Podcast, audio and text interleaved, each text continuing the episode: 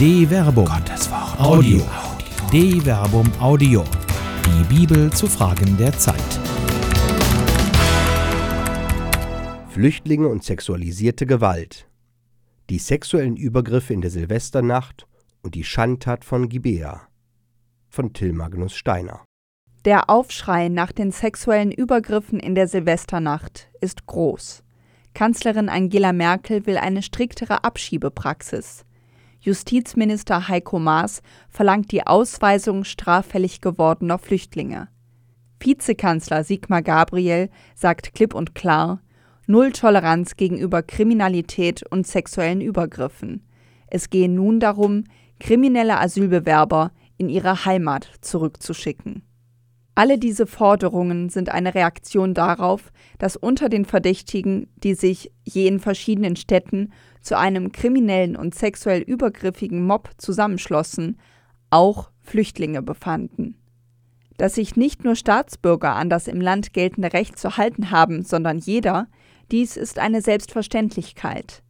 Die Politiker, die sich in ihren Reden nun auf diese Selbstverständlichkeit versteifen, verdecken das eigentliche Problem. Wie konnte es mitten in der Gesellschaft zu diesen massenhaften sexuellen Übergriffen kommen? Die Debatte auf die Flüchtlingsthematik zu beschränken, verdeckt das eigentliche Problem. Das Gesetz gilt für jeden.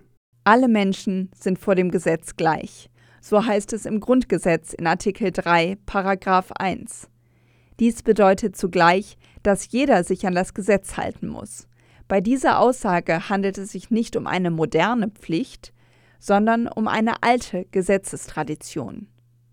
Nach dem Einzug Israels in das verheißene Land Kanaan verließ Josua das von seinem Vorgänger Mose verkündete Gesetz und setzte es damit in Kraft. Er verließ es nicht nur vor den Stämmen Israels. Ganz Israel und die Ältesten, die Listenführer und die Richter standen zu beiden Seiten der Lade neben den levitischen Priestern, den Trägern der Bundeslade des Herrn, dazu Fremde und Einheimische.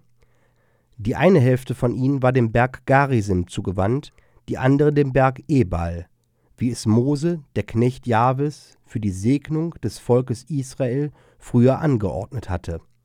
Josua Kapitel 8 Vers 33 Josua verließ das Gesetz auch vor den Fremden, die mit den Israeliten gezogen waren, wie auch vor den in Kanaan einheimischen Menschen. Das Gesetz gilt für jeden. Neben dieser Verständnismöglichkeit der Aussage über die Fremden und die Einheimischen gibt es eine zweite Lesemöglichkeit. Der Vers beginnt mit der Aussage, dass sich ganz Israel versammelt hatte.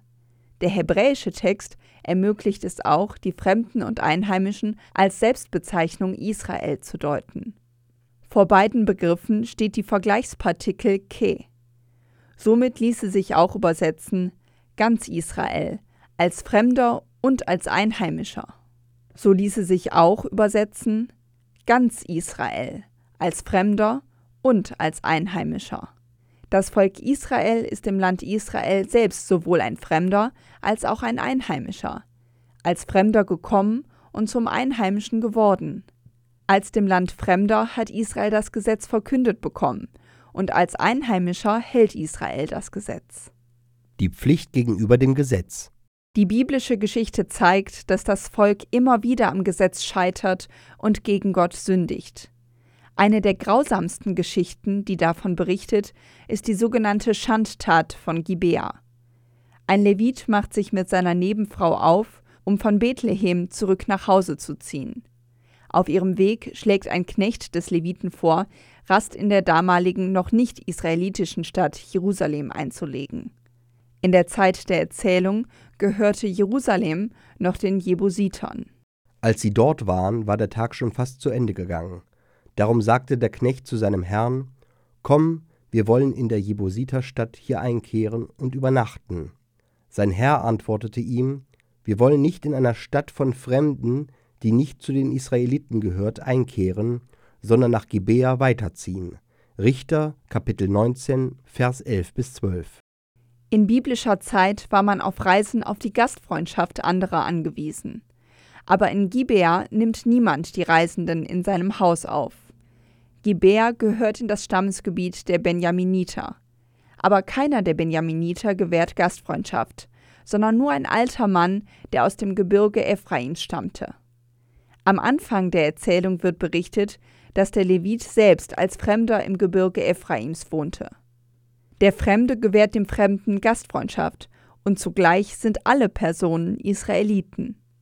Diese Gastfreundschaft wird von dem folgenden Verhalten der Gibeaniter konterkariert. Während sie sich nun wohl sein ließen, umringten plötzlich einige Männer aus der Stadt, übles Gesindel das Haus, schlugen an die Tür und sagten zu dem alten Mann, dem Besitzer des Hauses, Bring den Mann heraus, der in dein Haus gekommen ist, wir wollen unseren Mutwillen mit ihm treiben. Richter Kapitel 19, Vers 22. Wörtlich übersetzt beabsichtigt der Mob, die Gäste zu erkennen. Das Verb Jada hat ein sehr breites Bedeutungsspektrum und kann unter anderem auch den Akt des Geschlechtsverkehrs bezeichnen.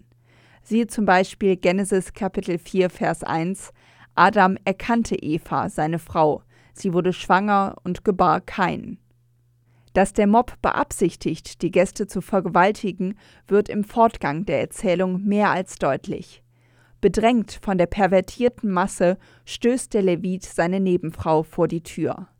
Er verachtet ihre Würde und opfert sie für sein Wohlergehen. Doch die Männer wollten nicht auf ihn hören. Da ergriff der Levit seine Nebenfrau und brachte sie zu ihnen auf die Straße hinaus. Sie missbrauchten sie und trieben die ganze Nacht hindurch bis zum Morgen ihren Mutwillen mit ihr. Sie ließen sie erst gehen, als die Morgenröte heraufzog. Richter Kapitel 19 Vers 25 Die Gewalt gegen die Frau, die Vergewaltigung, löst die angespannte Situation auf. Die Frau wird missbraucht, zu Tode vergewaltigt und der Levit bleibt unberührt.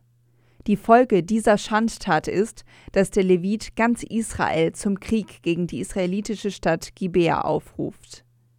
Der Prophet Hosea bezeichnet das Auftreten des durch den sexuellen Trieb bestimmten Mobs als Beginn der Sündengeschichte des Volkes. Seit den Tagen von Gibea dauert Israels Sünde. Sie sind seither nicht anders geworden. Wird nicht wie in Gebär der Krieg über sie kommen wegen ihrer Verbrechen? Hosea Kapitel 10 Vers 9 In diesem Prophetenspruch wird eine direkte Linie von der Schandtat von Gebär zur allgemeinen Abkehr Israels von Gott gezogen, die schlussendlich ins Exil führte. Es waren nicht nur einige Männer aus der Stadt, es war nicht nur ein übles Gesindel, das verantwortlich für das Geschehen ist, sondern es ist das Versagen der gesamten Stadt Gibea, die den Mob hat walten lassen. Für den Propheten Hosea ist die Schandtat von Gibea Ausdruck für das Versagen der gesamten Volksgemeinschaft. In Gibea hat sich die sexualisierte Gewalt gegen die Gesetzesordnung durchgesetzt. Der Mob hat obsiegt, die Mitbürgerlichkeit und Gastfreundschaft haben verloren. Die Gemeinschaft hat versagt. Die eigentliche Frage. Flüchtlinge, die an den sexuellen Übergriffen in der Silvesternacht beteiligt waren, müssen bestraft werden. Aber im Endeffekt spielt es nur eine untergeordnete Rolle, ob an der sexualisierten Gewalt Flüchtlinge, Immigranten und oder deutsche Staatsbürger beteiligt waren. Der eigentliche Skandal liegt darin, dass inmitten der Gesellschaft ein solcher Mob wüten kann. In der Erzählung über die Schandtat von Gibea gibt es eine Leerstelle. Warum hat der Großteil der Stadtbevölkerung Gibeas nichts getan? Margarete Stokowski hat in ihrem Kommentar auf Spiegel Online den Finger in die richtige Wunde gelegt. Es hätte eine Debatte über sexualisierte Gewalt nach jedem verdammten Oktoberfest, nach jedem Karneval und jeder WM-Fanmeile geben können, gab es aber nicht, weil kaum jemand sich freiwillig mit so hässlichen Dingen beschäftigt und zugeben will, wie weit verbreitet Übergriffe dieser Art sind, in einer EU-weiten Studie gaben 55 Prozent der Frauen an, sexuelle Belästigung erlebt zu haben. Eine Produktion der Medienwerkstatt des katholischen Bildungswerks Wuppertal Solingen-Remscheid. Autor Till Magnus Steiner, Sprecher Jana Turek und Marvin Dillmann.